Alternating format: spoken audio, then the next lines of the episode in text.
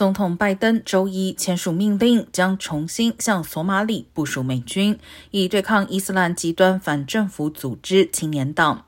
美国军方领导人表示，将从非洲其他地区抽调出部队，派往索马里驻扎，以向索马里军队提供训练和其他支持，帮助打击青年党的行动。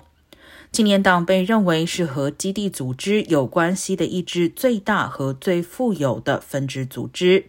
媒体援引拜登政府一名高级官员的话称，美国在索马里的部队总人数将不到五百人，也不会参与直接作战。